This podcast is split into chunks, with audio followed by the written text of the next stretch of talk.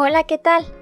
Vengo a invitarte a que conozcas todos los productos que tenemos para ti en La Mama María, una empresa 100% mexicana con sede en Zapopan, Jalisco, dedicada a la producción y fabricación de productos derivados de la cera de soya y parafina.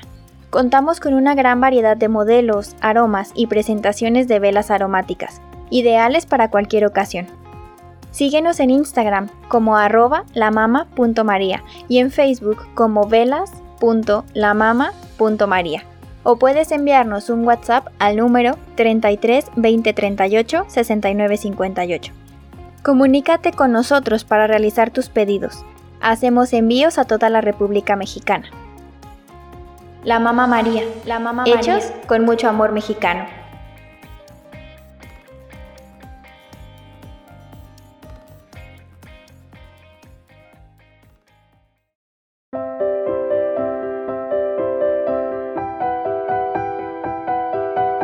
Esto es, esto es Lectores de Audios, Lectores de Audios. Por Monet Ponce.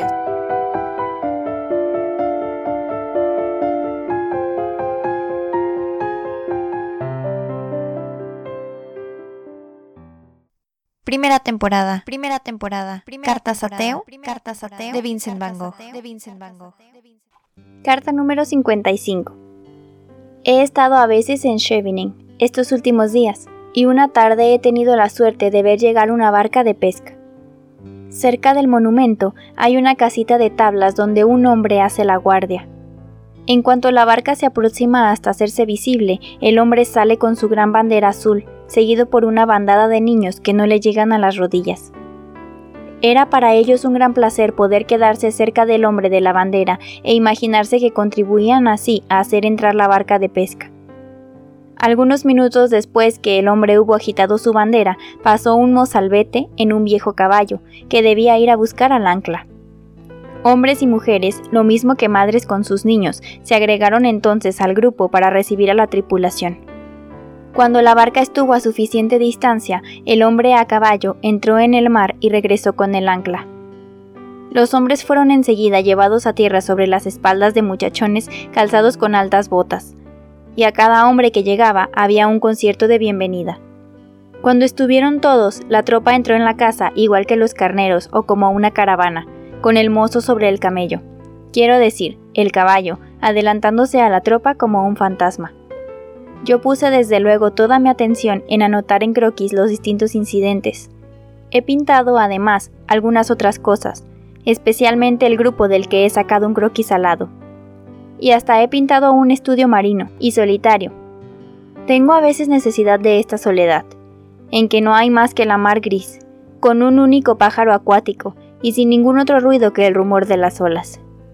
Es como para reponerme del bullicio del guest o del mercado de las patatas. Esta semana he pasado enseguida a los croquis para las acuarelas. He proseguido para cambiar la gran acuarela del banco y también un croquis de mujer en el jardín del hospital y también un pedazo del guest. Pero qué difícil es poner vida y movimiento y situar las figuras en su lugar, separándolas. Este es el gran problema. Aborregar grupos de figuras que aunque forman un todo, asoman la cabeza o los hombros para mirar los unos por arriba de los otros, mientras que en el primer plano las piernas de los primeros se destacan enérgicamente, y que más lejos las piernas y los pantalones forman una especie de mezcla donde todavía falta dibujar detalles. Enseguida, a derecha e izquierda, según el lugar del punto de vista, la extensión o el estrechamiento de los lados. En materia de composición, todas las escenas posibles que lleven figuras, sea un mercado, sea la llegada de una barca, sea un grupo de gente cerca de una cocina popular, en la sala de espera del hospital, en el Monte de Piedad, los grupos que charlan o se pasean en la calle están todos basados en el mismo principio del rebaño de carneros.